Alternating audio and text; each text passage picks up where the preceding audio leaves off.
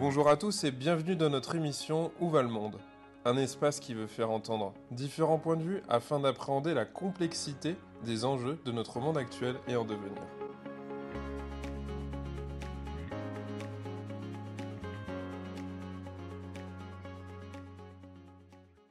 Nicolas Estano, bonjour.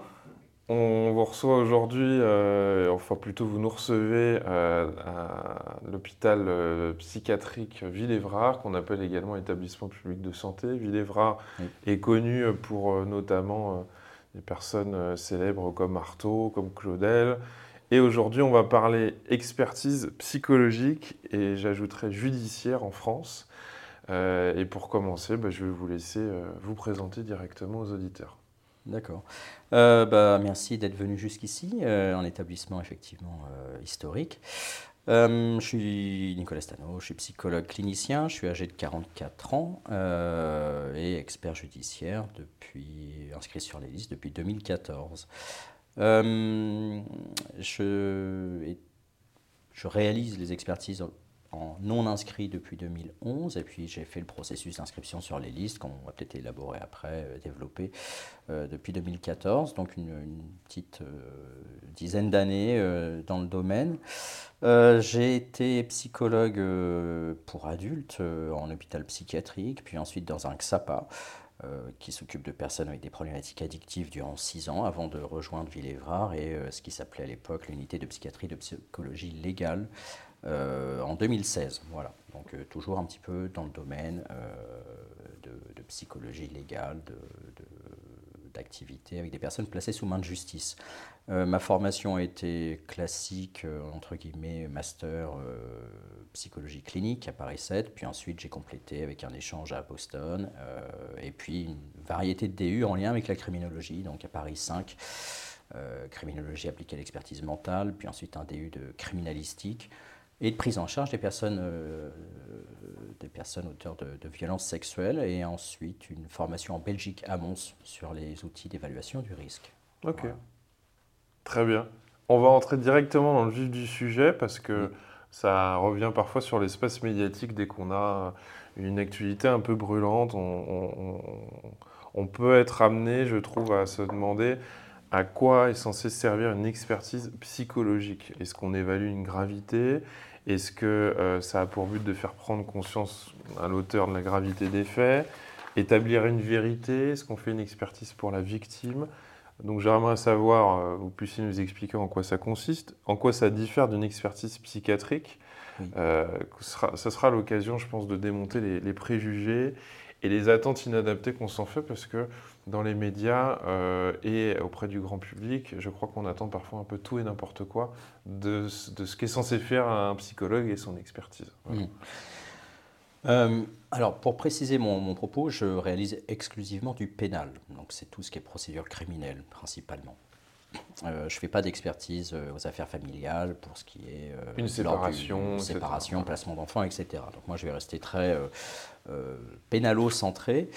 Euh, l'expertise psychologique par rapport à l'expertise psychiatrique, euh, il y a une différence fondamentale. Le premier point, c'est que l'expert psychiatre, lui, va se prononcer sur la question de la responsabilité ou de l'irresponsabilité pénale, c'est-à-dire en gros l'intentionnalité criminelle au moment des faits.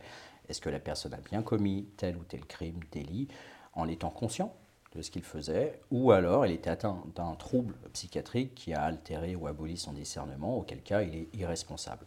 Principalement, le psychiatre devait se cantonner à euh, répondre à ça. Euh, au fur et à mesure, on a eu quand même de plus en plus des demandes euh, concernant la personnalité du mis en cause, sa biographie, son anamnèse. Et il y avait dans l'expertise psychiatrique l'examen médico-psychologique qui était réalisé par le psychiatre.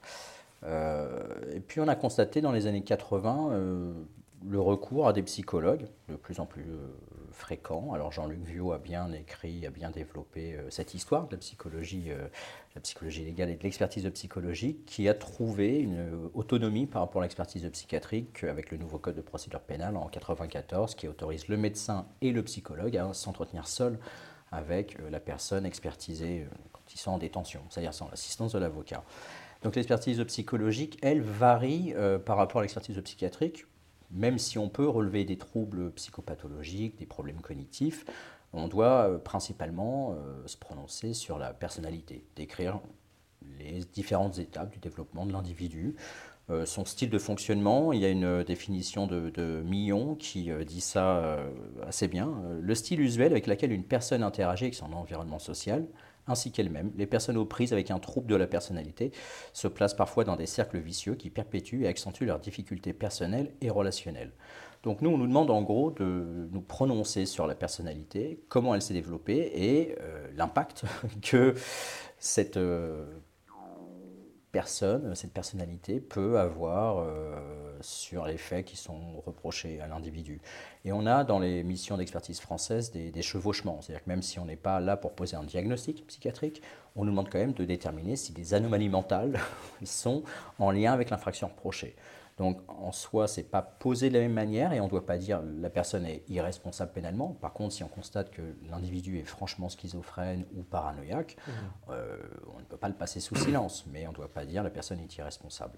Donc là, le psychologue a des questions principalement centrées sur le, le parcours de vie de l'individu, sa personnalité, ses faiblesses, ses lignes de force et de faiblesse.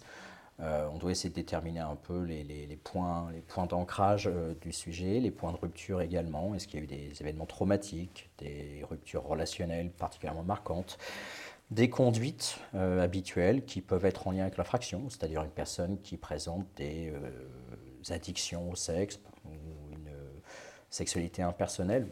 Bon, je parle de ça parce que je travaille dans un dans un centre où on reçoit des personnes placées sous main de justice pour des faits de nature sexuelle. Donc effectivement, on investigue tout ça aussi euh, dans ma clinique habituelle et c'est aussi en expertise qu'on doit faire. Euh, Peut-être qu'on reviendra là dans une démarche compréhensive, si je comprends bien, où on s'intéresse aussi à expliquer l'histoire du sujet. Euh, et pas simplement dire, enfin, je veux dire, la personne est malade, la personne est malade, est consciente ou pas consciente. Voilà, voilà, un retard mental. Non, on doit essayer de, en gros, d'historiciser l'acte par rapport au parcours de vie. C'est pas un peu le boulot d'un avocat finalement d'aller expliquer, euh, euh, ah. mais sans vouloir défendre la personne, mais d'expliquer son parcours. C'est finalement un peu ça aussi. C'est pour ça qu'on est souvent euh, à la barre tiraillé hein, avec les deux parties qui vont prendre le paragraphe du rapport qui l'intéresse pour aller dans un sens ou dans l'autre. Il a quand même été traumatisé, et puis l'autre il dit oui, mais n'oublie pas la fin de l'histoire. Voilà. C'est un peu, un peu le, le tiraillement classique en cours d'assises. Donc on doit essayer, nous, de, effectivement, de, décrire au mieux le fonctionnement de personnalité avec euh, les aspects euh, positifs et les aspects euh, négatifs également qui sont présents en restant neutre. En fait, l'expertise psychologique, c'est un avis technique. L'expert est un technicien, il faut se considérer comme tel. Le magistrat vous désigne parce que le magistrat est un homme de loi, il n'est pas psychologue ou psychiatre, donc il ne comprend pas forcément toutes les subtilités du fonctionnement psychique et il va euh, recourir à des experts. il n'est pas balisticien non plus, il n'est pas euh, morpho-analyste en traces de sang, donc il va demander à des experts de se prononcer sur certains éléments qui vont l'éclairer et l'aider dans sa décision. Donc nous, on doit rester euh, mesuré, c'est-à-dire que l'expert qui se s'enorgueillit de trop de narcissisme et qui se voit comme l'expert star qui va résoudre le, le cas à la barre, il a de fortes chances à un moment ou à un autre de faire des, faux pas. Euh, on doit rester technicien, c'est-à-dire expliciter euh, le plus clairement possible ce qu'on a pu relever au cours de l'entretien. Il y a parfois des expertises qui n'apportent pas grand-chose fondamentalement parce que la personne est très défensive. Euh, l'enfance normale, l'adolescence normale, les faits, c'est pas moi, j'ai rien fait. Bon, Quelqu'un qui collabore euh, pas et qui n'a pas spécialement envie d'ouvrir la porte pour se raconter. Quoi, voilà, donc on aura un rapport d'expertise qui sera succinct en précisant que monsieur était défensif et puis euh, s'il est primo-délinquant, on ne peut pas en tirer de grandes conclusions. Hmm. voilà, donc l'expert doit rester dans son rôle de technicien, pas plus, pas moins. Ouais. L'analyse clinique, euh, elle, est différente de la prédictibilité des conduites. Analyser les choses aujourd'hui ne va pas forcément nous permettre de savoir exactement ce qui va se passer. Et il me semble que parfois on, demande à l'expert de se prononcer sur ce qui se passera euh, mm. possiblement par la suite. Je vais caricaturer en 2024, en 2032, en 2070 pour un sujet. Mm. Est-ce que ça signifie qu'il n'y aurait pas que les médias qui se tromperaient de demande, mais que les magistrats aussi parfois voudra un peu trop vous, vous donner la responsabilité de la devinette euh, pour les années à venir. Hmm. Qu'est-ce que vous en pensez? Alors, la Parce que question tout, tout le monde essaie d'être raisonnable, mais au final, je pense qu'on peut tous être un peu dans cette fantasmatique de vouloir quand même comprendre. euh, je, je vais- je vais exagérer à la Minority Report ce qui va peut-être se passer après-demain si on sort un sujet de la prison ou si on l'y emmène, euh, etc. Euh, donc je me dis que les magistrats peut-être peuvent être pris avec ces questions-là par. euh, Oui. Euh, je vais citer Tardieu, qui était le chef du département de médecine légale au début du XXe siècle. hein. Il a cette phrase qui est très juste. Ce n'est qu'une fois que les choses sont advenues qu'on s'aperçoit à quel point il eût été facile de les prévoir. Bon, on a toujours la, tendance à relire l'histoire après coup et ça semble tellement évident. Euh, là où c'est plus compliqué, c'est effectivement euh, quand l'histoire est en train de s'écrire. Euh, on ne peut pas prédire. Voilà, on n'est pas, des, pas des médiums, et heureusement. Par contre, il y a des choses qui peuvent se faire, qui existent pour déterminer un niveau de risque présenté par un individu. Ces expertises que vous mentionnez, techniquement parlant, c'est plus celles qui sont avec le service d'application des peines. Voilà, quand il y a une demande de libération conditionnelle, on va demander à des- un, un psychiatre, un psychologue de, de voir un peu l'évolution de l'individu depuis sa condamnation et est-ce qu'il présente un risque euh, dans, la, dans la demande hein, euh, d'un retour euh, dans, le, dans la collectivité. Euh, Ce qui n'est pas évident, parce qu'on est quand même dans un moment un peu artificiel. Oui. Un peu comme la question du recrutement, finalement, où on vient se présenter sous un certain jour. Alors il y a toujours effectivement cet aspect-là. Moi, c'est pour ça que, bon, en pré-sententiel, euh, c'est encore différent, puisque la personne n'est pas encore condamnée. Mais voilà, si on reste sur les expertises post-sententielles de, libération conditionnelle, évidemment que la personne tente de donner euh, la meilleure image d'elle-même, comme en pré-sententiel d'ailleurs. Mais euh, c'est l'intérêt de recourir à ce que j'appelle moi l'expertise armée. Alors vous êtes armé en... voilà, avec des questionnaires personnalité, Avec des des, tests et des, des échelles d'évaluation du risque. Voilà, c'est-à-dire que mon avis ne peut pas se baser simplement sur un entretien au doigt mouillé, un avis euh, au doigt mouillé euh, où je rencontre la personne, il me raconte des choses et puis je prends pour argent comptant ce qu'il raconte. Hmm. Euh, L'expert a, que ce soit en pré-sententiel ou en post-sententiel, pour obligation de prendre connaissance des pièces du dossier, tout le dossier. Alors en France, on a souvent tendance à avoir une posture euh, héritée euh, de la posture clinique, analytique, c'est-à-dire euh, le plus neutre possible, etc., ne pas être influencé, voilà. Bon, faut distinguer la pratique clinique, comme ici à la rigueur, hein, où je reçois des individus et puis bah, je peux prendre connaissance. Moi, c'est mon habitude, je prends toujours connaissance des pièces, mais on peut avoir deux temps. On laisse la personne se présenter, évoquer des choses, puis après on lui donne un deuxième entretien après avoir pris connaissance du dossier, du jugement, et on reçoit la personne. En expertise, on est quand même limité, on est contraint euh, au niveau temporel. Et moi, je considère euh, que c'est intéressant de connaître le dossier avant de rencontrer l'individu. Ça permet de comparer son point de vue, sa, perception de l'affaire, par rapport aux éléments factuels qui sont contenus dans le dossier d'instruction, quand on est en, en. Euh, moi, je trouve qu'on est obligé, de toute façon, le- les textes de loi euh, sont là-dedans, l'expert doit prendre connaissance du dossier. Voilà. Euh, et Andronikov, euh, Andronikov, qui était une, prof à Nanterre, euh, qui a beaucoup œuvré sur tout ce qui était bah, psychopathie, psychologie légale en son temps, disait ça, connaître le dossier, c'est déjà s'intéresser au patient. Et, je trouve qu'effectivement, on peut, si on arrive à rester neutre et objectif, effectivement, il y a peut-être des cliniciens qui seraient choqués de voir la matérialité des faits reprochés à l'individu, mais dans ce cas-là, il ne faut pas qu'il fasse l'expertise. On peut euh, comparer euh, la minimisation, la banalisation, euh, ou au contraire la, reconnaissance complète. ça indique un peu le positionnement du sujet par rapport à, ça. C'est déjà un indicateur, moi je trouve fort, sur certains traits de personnalité, la- la tendance que la personne peut avoir de s'arranger avec la réalité. Euh, Puis c'est la finalité quand même de tout ça, parce que voilà. euh, une personne qui s'est acharnée sur une autre euh, et vous avez tous les éléments et elle vous dit oh bah c'est un accident, j'ai pas fait exprès, c'est quand même un, un indicateur intéressant. Du, du degré de colère, de rage, du lien interpersonnel éventuel Mhm. entre eux. Euh, C'est-à-dire surtout si la personne vous dit que elle n'a pas fait exprès, donc finalement d'un seul coup on, a une coloration entre ce qui s'est possiblement passé par rapport à des faits objectifs et puis ce qu'elle vous raconte. Voilà, si on constate un acharnement ou un déferlement de colère euh, euh, alors qu'il dit j'ai mis deux claques, on va peut-être voir qu'effectivement, il tente de se présenter sous un jour favorable, mais aussi peut-être que bah, chez lui, il y a des problèmes de gestion de la colère, de l'impulsivité qui sont patents et qui se reflètent dans son expression comportementale. les conduites prédictibles, malgré tout, en recourant à ce qu'on appelle le jugement professionnel structuré, on peut avoir une possibilité de situer l'individu sur un niveau de risque plus ou moins élevé par rapport à une population de référence. C'est-à-dire euh, que quand j'évalue une personne, je fais passer un questionnaire de personnalité, voilà, de, manière un peu, un peu généralisée, pour pas être simplement sur la vie clinique. Mmh.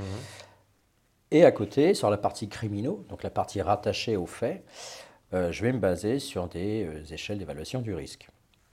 Parce que même si, même si euh, ces questions-là doivent être posées en post-sententiel, dès les expertises pré-sententielles, on va nous demander ça. Et même à la barre, quand la personne n'est pas encore condamnée, on nous demande aussi, monsieur l'expert, euh, s'il était condamné, a-t-il un risque de récidive? Bon. Donc moi, je m'en sers comme, euh, on va dire, une boussole. Et, en France, il y a eu dans les années fin 90-2000 une forme de levée de bouclier sur tout ce qui était échelle actuarielle on a eu des débats passionnés entre psychiatres qui disaient euh, oui, euh, c'est très bien, d'autres qui étaient au contraire beaucoup plus euh, n'enfermons pas le sujet dans des statistiques, etc. La réponse est toujours dans la nuance, voilà. Moi, je considère que si on fait passer un test de QI, ce qu'on fait chez le sujet, c'est le situer par rapport à une moyenne. Mmh. Pas plus, pas moins. Et ça peut permettre euh, d'expliquer ces difficultés dans la vie de tous les jours, en fonction euh, parfois d'un QI très élevé qui va créer un décalage hein, euh, par rapport à ses interactions avec les pairs, ou au contraire d'un QI dans la moyenne basse, voire très basse, qui peuvent expliquer aussi pourquoi il est en difficulté dans les tâches de la vie quotidienne. Donc le QI permet simplement, ce n'est pas un score brut, c'est d'articuler ce résultat-là avec son fonctionnement dans la vie de tous les jours. Et l'échelle d'évaluation du risque, certaines sont actuarielles, c'est-à-dire vraiment euh, les antécédents, et puis on se base sur les antécédents pour déjà situer la personne par rapport à un niveau de risque. Mais les nouveaux outils ont inclus une dimension clinique qui peut permettre d'aller creuser plus loin qu'un élément euh, purement statistique. Je vais prendre un exemple tout bête, il y a deux échelles qui existent, que j'utilise régulièrement pour les faits de violence sexuelle. La statique 99, qui est donc, comme son nom l'indique, les éléments statiques, donc l'âge, les antécédents judiciaires, les qualités victimologiques, c'est-à-dire des victimes connues euh, ou pas, euh, de la même famille, euh, victimes de même sexe. donc tout un tas de critères qui sont comme ça, qui ne changeront pas. Et puis quand on va le coupler à la stable, on va pouvoir aller investiguer un peu plus la qualité des relations interpersonnelles, la qualité aussi que la fonction sexuelle occupe dans sa vie Est-ce qu'on est chez quelqu'un qui a une sexualité euh, impersonnelle, débordante Est-ce qu'il y a des paraphilies, donc des fantasmes déviants euh, et tout un, Par exemple, pour les agresseurs, euh, les auteurs de violences sexuelles sur enfants, ce qu'on appelle l'identification émotive aux enfants, c'est-à-dire ces, ces personnes qui peuvent être animateurs périscolaires et qui sont très dans l'idéalisation du monde de l'enfance, qui se sentent bien qu'avec les enfants qui n'ont pas de relation euh, connue avec des pères de leur âge. Euh, donc en gros, c'est une échelle qui, là, pour, pour le coup, apporte aussi, pour le clinicien, euh, un peu de finesse clinique et, et c'est pas simplement cocher une case et, fixer la personne dans un, dans un niveau de risque. Le niveau de risque, la finalité de ces outils-là, c'est de dire, voilà, par rapport à une population de référence, donc un échantillon conséquent d'auteurs de même fait, monsieur est à un niveau très faible, faible, modéré, élevé, très élevé. Partant de là, on se dit euh, juste, ok, s'il est très élevé, ça veut dire qu'il y a des facteurs de risque importants et qu'il convient d'en être conscient. Nous, en tant qu'experts, c'est juste ça. Après, dans l'expertise, on va avoir une, euh, dimension qui est intéressante, c'est la, préconisation des soins. Et là, on, a aussi ces facteurs de risque qui sont à considérer quand on se met en position thérapeute comme des facteurs vulnérabilité chez eux. C'est-à-dire que la personne qui a une addiction, qui a une incapacité à avoir une sexualité euh, avec des vrais liens à l'autre, c'est des éléments qu'on peut travailler mmh. euh, en thérapie, en prise en charge. On mmh. peut cibler un peu plus précisément, du coup, les éléments qui sont des facteurs de risque, mais qui sont aussi des points à travailler pour les thérapeutes qui prendront après la personne en charge. Mmh. Une personne qui a une gestion euh, de la colère compliquée, qui a des addictions, qui a euh, vraie addiction, c'est-à-dire des gens qui vont avoir recours à des masturbations compulsives. Euh, tous les jours, plusieurs fois par jour. Enfin, vous voyez, cette personne qui en gros gère les émotions à travers un mécanisme, un arc tension-décharge j'ai une colère, j'ai un sentiment de frustration, je me masturbe, ça évacue le truc. Et progressivement, en fait, on est dans une, logique presque dark réflexe avec une sexualité qui devient juste avisée de, d'évacuer euh, ce qui est déplaisant. Euh, voilà. Le moindre sentiment, la moindre contrariété, je me masturbe, j'évacue la tension. Et du coup, quand on a un rapport sexuel avec un être humain, et pas simplement la masturbation, euh, on est toujours dans cette tension décharge. On n'est pas dans le lien, dans le partage. Euh, faire l'amour, c'est faire l'amour avec quelqu'un. Hmm. Euh, là, on est dans une logique plutôt de décharger quelque chose. Et c'est là où on peut avoir l'intrication entre la sexualité, la colère, la violence, et donc autrui qui est utilisé comme réceptacle de ça.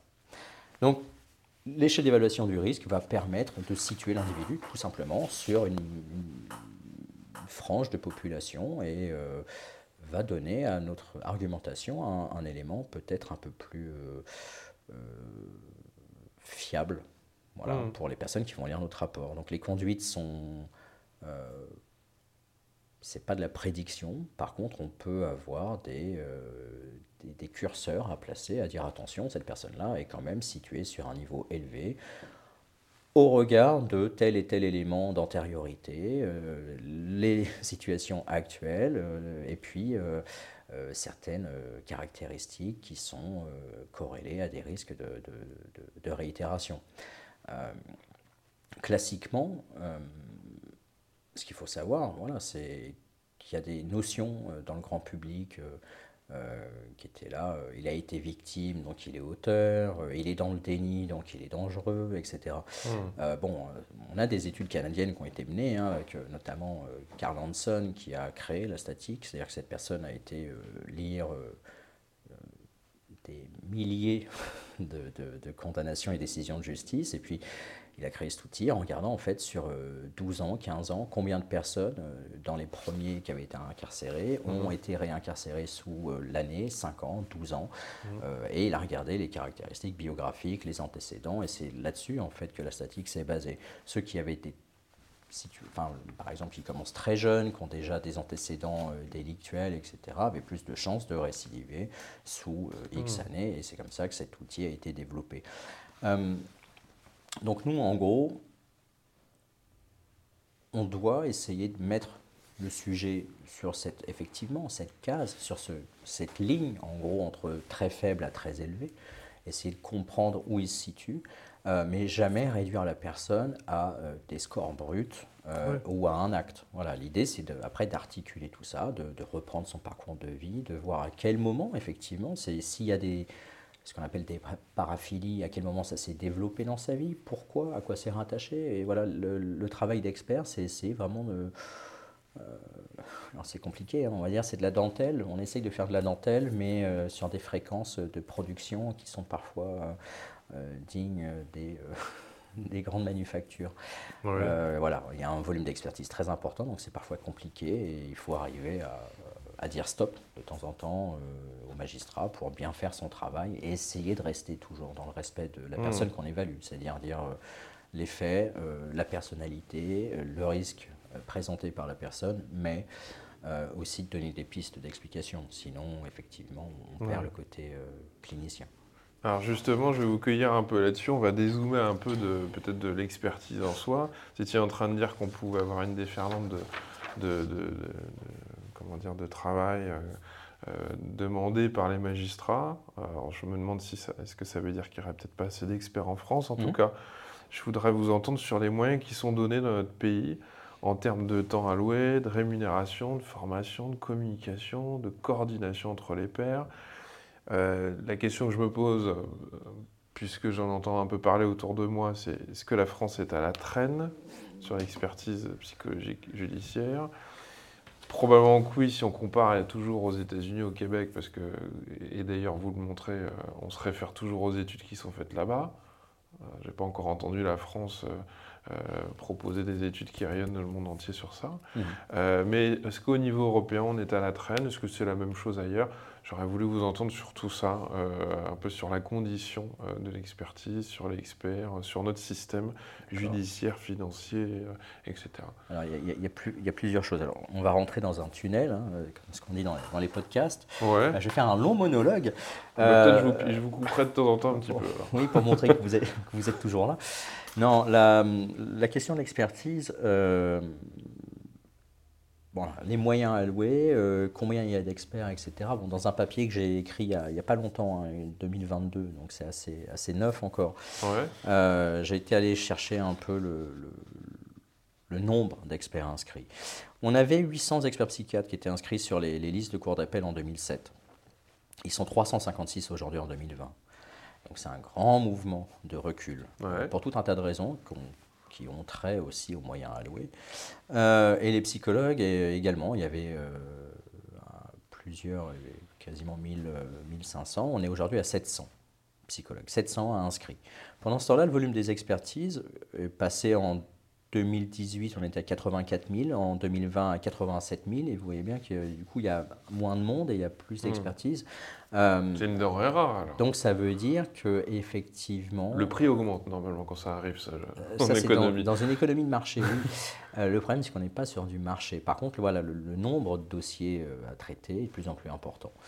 Et les gens s'en vont, si je comprends bien. Et les gens. Et si vous avez des éléments un peu concrets, ça sera intéressant, je pense, quand on parle de, de moyens alloués, mais est-ce que c'est une question financière, c'est une question d'organisation, de communication? Moi, j'aimerais savoir peut-être votre avis ou celui d'autres collègues, hein, peut-être pas en votre nom, mais qu'est-ce qu'on en dit en fait? Qu'est-ce que disent les, les, psys qui partent quoi? Ouais, alors je suis pas euh, porte-parole des psychologues non, non, non. experts, mais, mais euh, vous avez certainement des éléments. Ah bah, on, a des fils de discussion entre, entre confrères. Hein. On, est tous de toute façon à faire ce constat du euh, il n'y a plus personne, donc on, charge la mule très régulièrement. Il y, a, y a une chose qu'un bon expert doit savoir faire, c'est dire non. Et, il doit aussi savoir dire je ne sais pas ou je ne peux pas répondre. Pour moi, ça, c'est les deux qualités essentielles de l'expert. Euh, Sinon, il faut qu'il aille en thérapie. Quoi. Voilà, c'est dire je ne peux pas répondre euh, à ça ou euh, non, je ne peux pas prendre plus de dossiers. Tous les, tous les quatre mois, je fais un. Gentil. Voilà. Il y a des experts qui n'arrivent pas à dire non et qui se retrouvent avec bah, du coup des désignations régulières c'est mon siège qui, grince, je vais arrêter de bouger. Euh, des experts qui n'arrivent pas à dire non et qui vont avoir euh, bah, du coup quasiment six mois, un an de retard dans la remise des rapports parce que les dossiers s'accumulent. Euh, moi, j'ai eu l'occasion d'expérimenter ça en 2019 quand je suis venu travailler ici. Ouais. 2016. J'étais donc du coup inscrit à la Cour d'appel de Versailles et je basculais sur la Cour d'appel de Paris. Donc pendant un an, j'ai eu euh, l'espèce de. Bah, les anciens de Versailles qui me connaissaient, donc euh, Pontoise, Nanterre, etc., mhm. qui continuaient à me désigner. Et puis euh, les juges de Paris, donc Créteil, Paris, Bobigny, qui me découvraient qui disaient tiens, il y a un nouveau qui est inscrit, chic, il doit avoir de la place. De l'ouest à l'est, et donc on s'est dit. double dose il doit s'ennuyer le pauvre. Voilà, et on a envoyé deux par semaine, et puis pas du coup, on tape un rapport et c'est fini. Puis bah, il y a les deux qu'on a vus. Et plus on est efficace, plus on nous en demande. Voilà. Donc l'expert euh, peut vite être débordé. Moi, c'est pour ça que je préconise à mes, à mes, mes, collègues, à mes confrères, régulièrement de faire un petit mail tous les, tous les quatre mois, dire euh, une pause dans les désignations pour euh, simplement avoir le temps de traiter le, le, flux entrant, pour mmh. parler comme, comme nos amis administratifs de Chorus et, pas se retrouver débordé. Et pour garder un temps de, réflexion et de rédaction de qualité, de rédaction de l'expertise. Euh, donc en soi, euh, le nombre d'experts qui se réduit, le nombre de dossiers, de procédures qui augmente, euh, on a une tension assez forte sur ceux donc, qui restent. Et puis au fur et à mesure, il y a des burn-out qui, qui, se manifestent chez des confrères. J'allais vous dire, on pourrait faire une émission sur comment ne pas tomber en burn-out quand on est expert. Mais alors justement, un peu plus concrètement, je, vous embête là-dessus, mais c'est qu'est-ce qui fait qu'il y aura juste trop de demandes? Et donc les, experts se diraient je n'arrive pas à dire non, donc je disparais, je ne veux plus assurer cette fonction. Ce serait uniquement ça? Alors c'est pas que ça. Euh, c'est pas que ça. L'expertise c'est un, champ euh, qui est très intéressant si on est intéressé par la criminologie. Voilà. Mais il euh, faut regarder la réalité en face. C'est chronophage. Il faut aller en maison d'arrêt faut se déplacer. Ou alors, il faut recevoir à son cabinet, si on a un cabinet. Mais, donc, il y a le temps dédié à l'examen dans des maisons d'arrêt, dans des conditions qui sont parfois un peu limites au niveau de la prise de rendez-vous ou de la ponctualité, même si certaines maisons d'arrêt ont mis en place des rendez-vous par mail, et donc tout est à peu près calé. Euh, mais il y a aussi euh, beaucoup de temps perdu. Attendre un détenu euh, deux heures au parloir parce que la prison est déjà en sous-effectif et ils n'arrivent pas à organiser le, mouvement de prisonniers en même temps que les, que les promenades. C'est pas très adapté à la vie de quelqu'un qui travaille et qui a d'autres obligations à côté. Voilà, donc vous, vous perdez des heures. le temps de rédaction, bah, c'est c'est après. Hein. C'est pas en prison que vous rédigez votre rapport, c'est le soir, c'est le week-end. Donc c'est chronophage. C'est très chronophage. Et euh, je vais faire un petit retour euh, historique pour expliquer un peu, mais euh, juste ce point financier, puisque vous parlez des moyens alloués. en 2016, il y a eu une grève des experts qui s'est faite pour des raisons fiscales, notamment le statut fiscal des experts.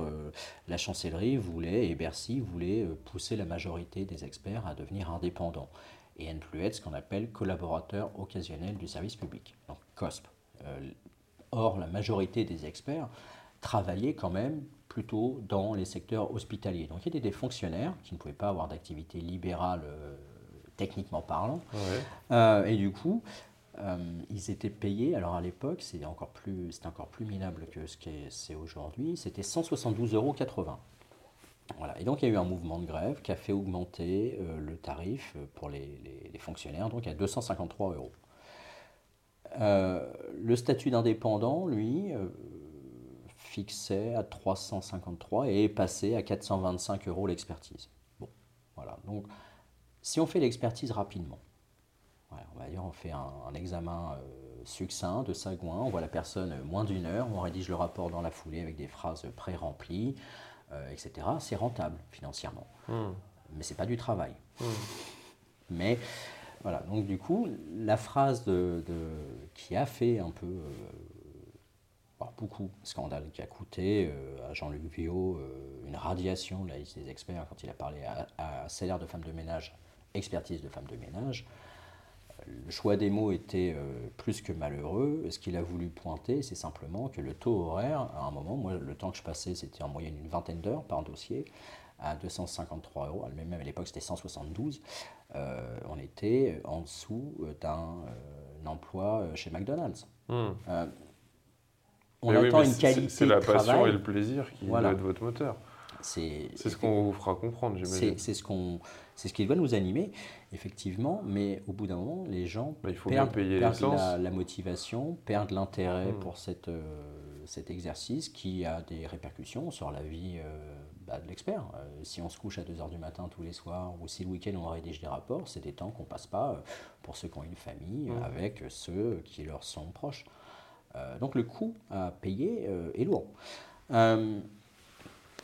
on a aujourd'hui, quand on est en indépendant, la possibilité de réaliser des devis. Mmh. c'est-à-dire qu'on peut demander au magistrat, voilà, vous me demandez d'aller là, je vais fixer mon taux horaire à temps, le temps de rédaction, et on, on peut monter euh, jusqu'à 750 euros. Euh, et après, dans les cas très complexes ou très médiatiques, euh, c'est à, discrétion du magistrat et du parquet qui accepte ou pas le devis.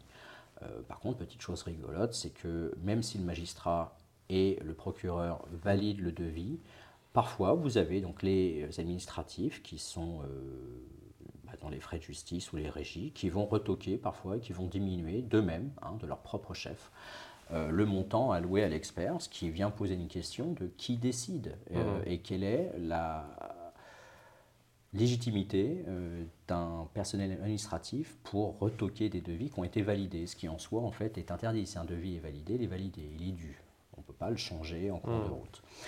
Euh, donc ces choses-là, la lourdeur administrative, le temps d'attente en détention, l'aspect chronophage, le poids que ça fait peser, parce qu'il y a de moins en moins d'experts, plus en plus de dossiers, donc ça fait toujours plus de choses à, mmh. faire, déplacements, rédaction, qui font que bah, euh, certains ont, claqué la porte. Euh, des anciens, mais aussi des jeunes, hein, qui se sont dit, mais en fait, non, ça n'en vaut pas le coup. Et malheureusement, eh ben, euh, voilà, c'est la question des moyens alloués. On a les greffiers qui sont en grève actuellement euh, parce que bah, la justice euh, sous-paye. Mmh. on a des interprètes qui ont une ardoise. quand je travaille avec des interprètes qui sont. Les interprètes aussi sont dans cette difficulté. Et, et, pour ça, et en fait, ce qui est dramatique pour eux, c'est que moi, à la rigueur, je travaille à l'hôpital, j'ai mon salaire de l'hôpital qui me permet de payer les factures. Il y a, il y a le temps de paiement aussi. Eux, sont dépendants des, des, des, des de l'interprétariat euh, réalisé pour la justice et l'ardoise, parce que Chorus. Euh, Quelle est la plateforme sur laquelle on, met nos factures et, on est payé par l'administration Peut être extrêmement long. là, moi, j'ai constaté en 2023 un paiement au compte-goutte. J'ai envoyé un mail, on m'a expliqué gentiment que euh, l'ensemble des intervenants seraient payés à part égale euh, d'ici la fin de l'année 2023. Bon, euh, Vous avez qu'à payer votre loyer à la fin de l'année, c'est tout Voilà, donc c'est effectivement des choses qui... Comment vous expliquez C'est qu'il manque du monde aussi au-dessus, peut-être, pour pouvoir traiter tous les, je pense tous les paiements Voilà, il manque sans doute aussi des gens. Parce que s'il manque du monde partout, en fait, tout le monde est bloqué. C'est un peu ce qu'on s'est dit sur l'interview que j'avais faite la, la, saison dernière avec Mme Dervieux, la juge. Euh, finalement, on se rend compte que comme il manque des gens partout, euh, il manque, euh, il n'y a plus de greffiers, il n'y a, plus de services informatiques, donc on est tous bloqués. Tout est ralenti. les saisies des dossiers prennent un temps fou. Là, moi, j'en suis à des, expertises qui sont en attente depuis 4 mois, 3-4 mois, facile. ça tombe. On a eu des paiements en 2023 en janvier, en avril, avril-mai. Voilà. Mm. Donc c'est un peu lent. Euh, et tout ça bah, peut aussi amener les gens à, se dire qu'effectivement, non seulement je passe ma vie euh, au travail, à rédiger des choses, mais en plus, euh, la paye tombe. on ne sait jamais en fait, il n'y a aucune, a aucune prévision. Là, pour le coup, on peut parler de prédictibilité. on ne sait pas. Il y a des factures avec les entreprises, c'est à 45, 60 jours. là, avec les expertises, c'est on ne sait pas. Hmm. C'est 90, 120, 12 Parfois, le, mémoire est envoyé, il est saisi, il est certifié et c'est payé dans la, dans la semaine. Ça arrive aussi, mais c'est plutôt l'anecdote. Euh, voilà, ah, je l'ai saisi hier, j'ai été payé, euh, payé aujourd'hui. Euh, qu'est-ce qui se passe? La réalité du terrain, c'est au contraire, vous saisissez votre truc, puis après vous attendez, vous ne savez pas quand c'est mis en paiement. Alors, si. Pour une, une dernière question par rapport à tout ça, par rapport à tout ce système, si vous aviez le pouvoir de de mettre en place des actions très concrètes dans, tout ce système-là. Vous feriez quoi, vous, pour que ça se remette un peu droit? Alors moi je ne suis pas je suis pas à l'ENA donc je peux pas euh, oui. je, peux pas euh, réformer de fond en comble ce le, système judiciaire. Euh, par contre sur la question de l'expertise, je pense qu'il y a un point que j'ai pas abordé parce qu'on a parlé des moyens alloués mais aussi des formations etc. je pense qu'il est important qu'on parle aussi la formation attendue euh, de l'expert. Euh, Donc ça pourrait faire partie des choses qui, qui seraient à changer également. Moi, sur un plan bêtement pratique, j'aborderai ça après. Qu'est-ce que je pourrais euh, faire? Je vous donnerai mon, mon, idée déjà pour faire des meilleures expertises, entre guillemets. ou que ça soit plus, plus utile, plus éclairant. la question de la formation, en psychologie légale, c'était quelque chose d'assez euh, euh, peu répandu. On a beaucoup de psychologues cliniciens qui sont formés à la psychologie clinique, à des psychologues sociaux, etc. Il n'y avait pas de psy légal. Euh, moi, quand j'étais étudiant, il y avait Rennes, voilà, l'université de Rennes, qui était un peu orientation criminologique, mais une criminologie lacanienne, euh, bon, euh, et puis c'est à peu près tout. Euh, puis il y avait Poitiers avec ce nom, qui avait une approche médico-légale, mais c'était plus à destination effectivement des, médecins. on a constaté ces dernières années quand même le développement de DU, le développement de, master aussi à, orientation à, Valence psychologie légale comme à Lille qui permettent de former des psychologues bien au fait du système judiciaire, de comment euh, l'articulation entre la santé et la justice peut s'opérer. Donc c'est un plus. Euh, mais il y a un point que moi j'ai constaté, c'est euh, la tendance à pathologiser tout et n'importe quoi, et à considérer qu'un acte est forcément résultant d'une psychopathologie. moi, je trouve qu'il y a un point important à garder à l'esprit, c'est que en gros, on estime qu'il y a, euh, là dans le, papier que j'avais écrit en 2022, on avait 145 décisions des responsabilités pénales. La plupart des décisions des responsabilités pénales, euh, c'est la chambre de l'instruction qui les donne. Et c'est à peu près 0,5-1% euh, des irresponsabilités qui sont prononcées en cours d'assises et à peu près 5 en cours d'appel, 5% en cours d'appel. Donc la majorité, c'est dès l'enquête préliminaire, en fait. On voit que la personne est complètement délirante, elle est envoyée à l'I3P, euh, puis en fait, elle est déjà placée en UMD, et il y a une instruction qui s'ouvre, mais très vite, les experts vont déterminer que la personne est irresponsable pénalement, et les choses s'arrêtent là.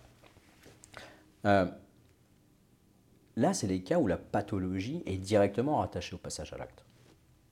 Mais ce n'est pas la majorité des infractions si je vous dis qu'il y a 145, 145 euh, décisions d'irresponsabilité pénale, il faut savoir qu'en France, on a à peu près, c'est un chiffre constant, hein, euh, un millier d'homicides par an et environ 10 000 viols recensés hein, avec le dépôt de plainte. Malheureusement, il y en a beaucoup plus, mais 10 000 viols par an.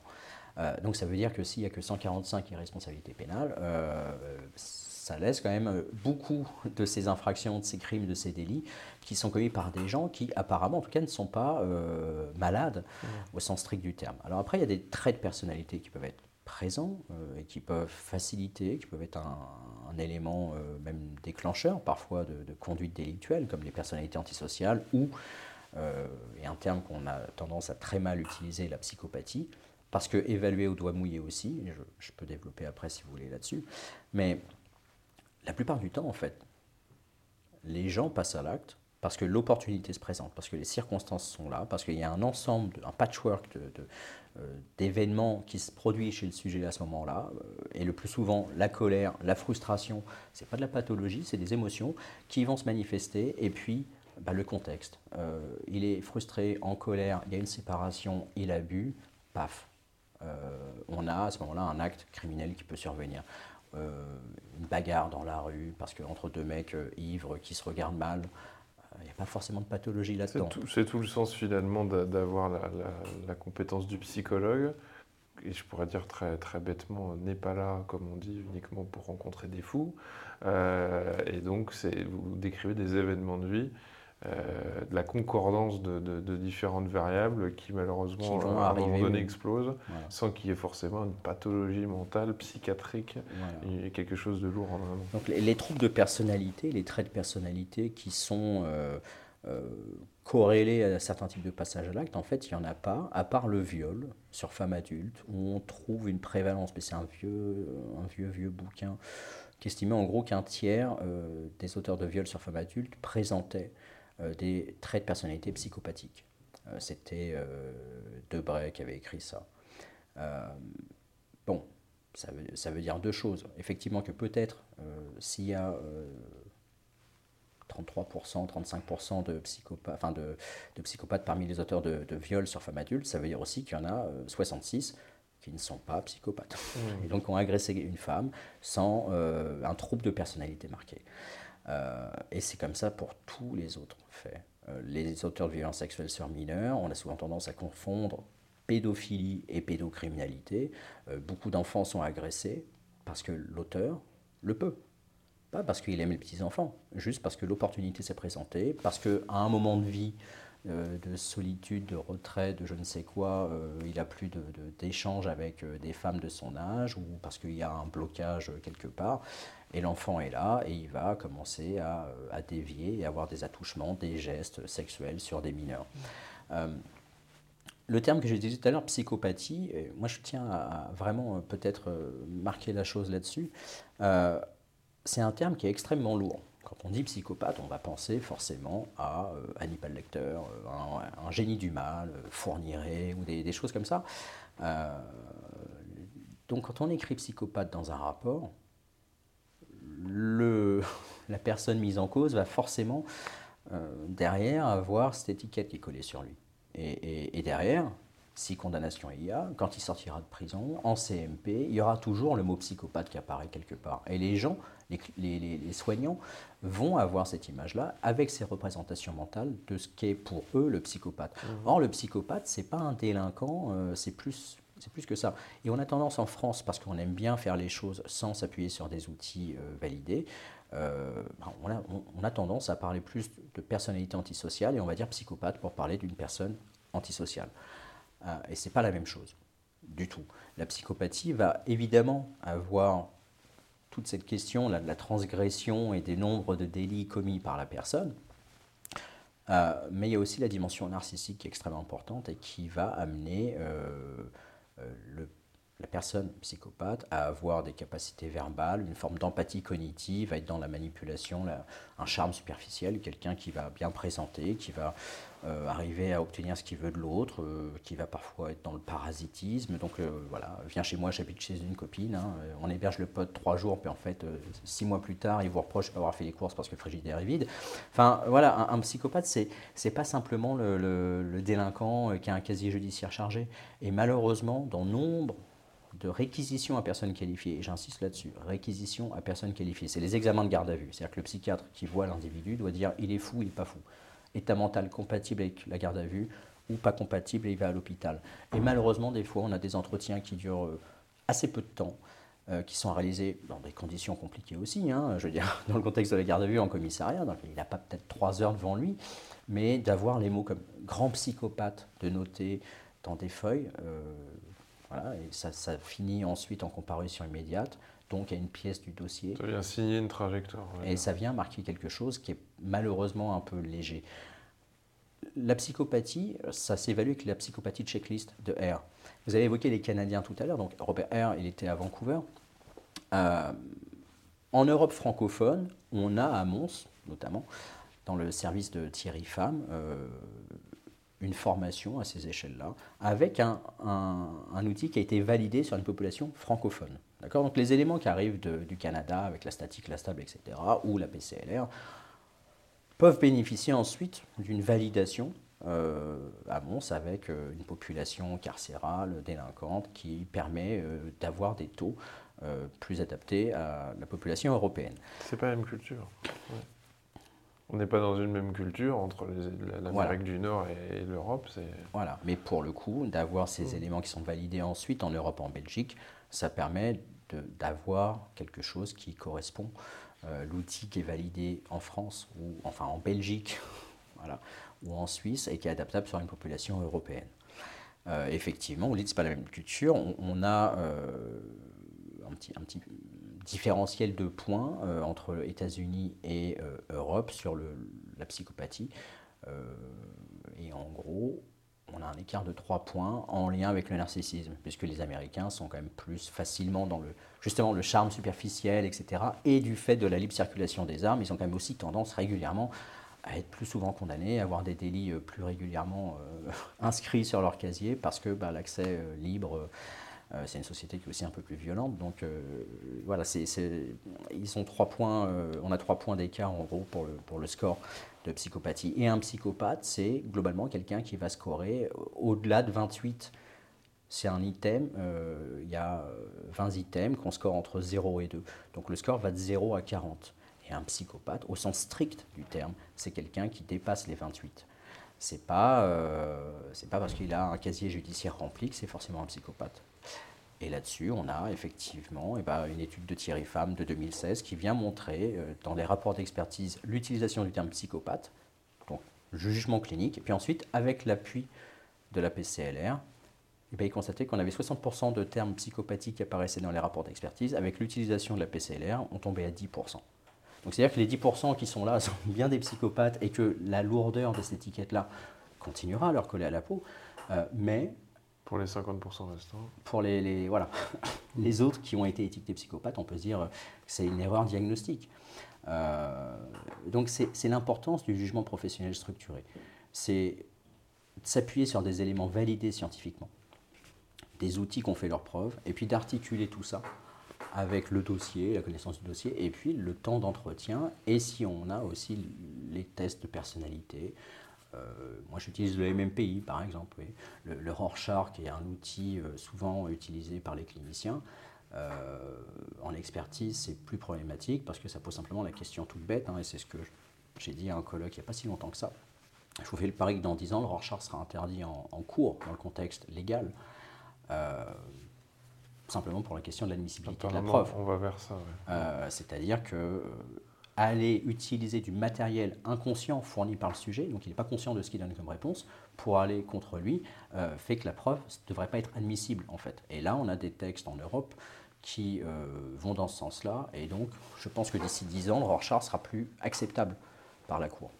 Quand bien même, ça peut être un outil au plan clinique qui est intéressant quand on est doué dans la passation, etc. Je trouve qu'en cours d'assises, on est là technicien en fait. On doit donc utiliser des outils un argumentaire raisonné, une méthodologie euh, expliquée. C'est-à-dire que moi j'écris, je cite parfois les passages du sujet, euh, ces paroles, et puis j'explique pourquoi je vais dire tel trait de personnalité, telle chose, je le rattache à ça, etc. Il faut être didactique. Un bon expert, c'est quelqu'un qui rend le rapport dans les temps, qui connaît le contexte judiciaire, et puis surtout qui est clair. Le jargonnage, bon, c'est un truc technique, donc il peut y avoir des termes, mais il faut les expliquer. Il faut que le rapport soit compréhensible par des gens dont ce n'est pas le métier. Donc en fait, un bon expert, c'est quelqu'un qui s'exprime clairement. il faut arriver à rendre la chose représentable. Par, euh, les jurés, à la fin, vous regardent avec des grands yeux tout ronds. Si vous annonnez des concepts euh, euh, très obscurs ou qui ne vont parler qu'à un petit nombre de cliniciens, bah, les jurés, vous les perdez. Il ne faudrait pas oublier qu'on n'est pas devant un jury de thèse à ce moment-là. Voilà. Et, c'est le problème. Effectivement. Et c'est aussi quelque chose qui fait que les experts sont euh, euh, repérés aussi par les juges en cour d'assises. Quand vous passez en cour d'assises, il y a le président, puis à côté, il y a les assesseurs qui sont des juges d'instruction. Mmh. Et eux vont repérer votre qualité oratoire, votre capacité à expliquer clairement des choses qui sont compliquées. Et c'est notre travail, en fait. C'est ça. L'expert, il doit rendre compréhensible par des gens lambda des concepts particuliers, qui plus est dans des contextes euh, extrêmement violents. Mais j'ai un exemple d'un cas qui n'est pas encore jugé, mais euh, le fait des de violence, etc., l'utilisation aux outils euh, structurés euh, permet en fait de, de remettre en, perspective. Effectivement, l'acte est extrêmement violent, extrêmement grave. C'était un viol sur une femme âgée. mais son parcours de vie auparavant, c'était un ancien militaire qui travaillait dans la sécurité, puis il avait un défaut, il jouait trop. Bon. Puis bah, du coup, séparation, marginalisation, alcool. Et puis euh, le contexte fait qu'il y a ce, crime qui survient. Mais jusque-là, sa vie était euh, relativement carrée et il n'aurait pas été mis à la porte. Euh, peut-être qu'il ne serait pas tombé dans l'alcool et peut-être que les faits ne seraient pas arrivés. Et l'outil permet de, dire, bah, en fait, voilà, oui, oui, le fait est très grave et sans doute qu'il sera condamné à une peine lourde, mais euh, le niveau de risque présenté par le sujet, c'est vraiment un ensemble de choses qui se sont rencontrées. Il y a une, collision entre différents facteurs malheureux qui ont abouti à ce passage à l'acte violent. Mais jusque-là, en fait, euh, c'est pas quelqu'un qui était euh, adepte des, des, transgressions multiples et variées, qui n'était pas quelqu'un de violent ou d'impulsif. voilà, et c'est la tristesse des affaires qu'on traite aussi. Euh, on voit que le, plus lourd. Vous demandez pourquoi les experts arrêtent aussi. Moi, ça fait 2011, donc euh, bientôt 15 ans. Euh, bientôt 15 ans. Crime, viol, terrorisme, néonaticide, machin, féminicide. Enfin, oui, non, c'est lourd. Mais, plus vous montez en gamme, plus vous avez les dossiers les plus lourds. Parce que les juges disent Ah, bah, il travaille bien, lui, machin. Puis alors, du coup, vous avez des trucs de plus en plus glauques de plus en plus violent. Et ça, on le, on le, on le trimballe aussi. Et ça peut être quelque chose qui est hum, explicatif, parfois, euh, du, du, retrait, de la mise en, en, pause de cette activité-là. On va aller sur notre dernière question. La question, c'était qu'est-ce que je pourrais faire pour changer ça? Je n'ai pas répondu tout à l'heure. Moi, je suis partisan, euh, idéalement, dans un monde idéal, je voudrais des centres experts où des gens sont évalués de manière pluridisciplinaire. Il y a une thèse qui a été faite par Jennifer Boireau qui est super intéressante euh, et qui comparait la manière dont euh, organisation étatique versus organisation libérale. Comment les expertises étaient faites. Euh, en France, on, est seul, d'accord? On est désigné par le magistrat. Et donc, on rend notre avis seul. parfois, il peut y avoir des collèges d'experts.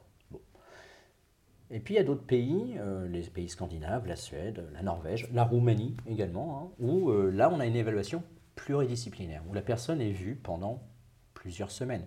Parce que donner le change face à quelqu'un pendant trois heures d'entretien, c'est une chose. Donner le change pendant trois semaines, deux mois, euh, c'est plus compliqué. Donc le vernis craque sur la durée de l'évaluation. Et quand on croise les regards, je trouve qu'on a une meilleure, euh, ce qu'on va appeler une, fidélité interjuge, hein. je ne sais pas comment on pourrait décrire ça, mais voilà, il y a une intersubjectivité et les regards des différents professionnels peuvent se croiser et aboutir à une vision holistique peut-être plus proche de ce qu'est vraiment l'individu que sur la base d'un entretien, parfois unique, parfois d'une heure. C'est le drame des expertises on va euh, donner un avis sur une personne qui a été rencontrée une heure. Moi je fais pas ça, hein, mais euh, j'essaye d'avoir au moins 3-4 heures avec la personne. Mais ça peut arriver que je fasse que, que deux heures. Bon, voilà, en fonction des, bah, de la personne, si elle est ouverte, si elle parle ou pas. Euh, voilà. Mais le, le temps, admettons que juste avant la personne ait eu un parloir fantôme c'est-à-dire qu'il attend que sa petite amie vienne le voir, puis finalement, bah, il n'y a plus de petite amie, il n'y a pas de parloir. Euh, vous arrivez derrière avec votre joli sourire et vos, beaux yeux, vous attendez à ce que monsieur parle, euh, sauf qu'il est plutôt euh, irascible, irritable, énervé, on, peut le comprendre, mais derrière, comment on va traduire ça hein, Monsieur est un peu sténique, semble impulsif, alors que c'est bah, purement contextuel, c'est réactionnel à cette situation d'auparavant.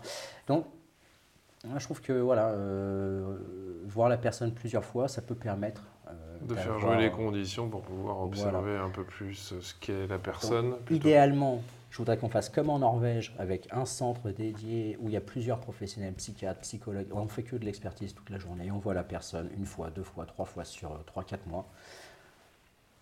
Dans les faits, ça me semble peu probable.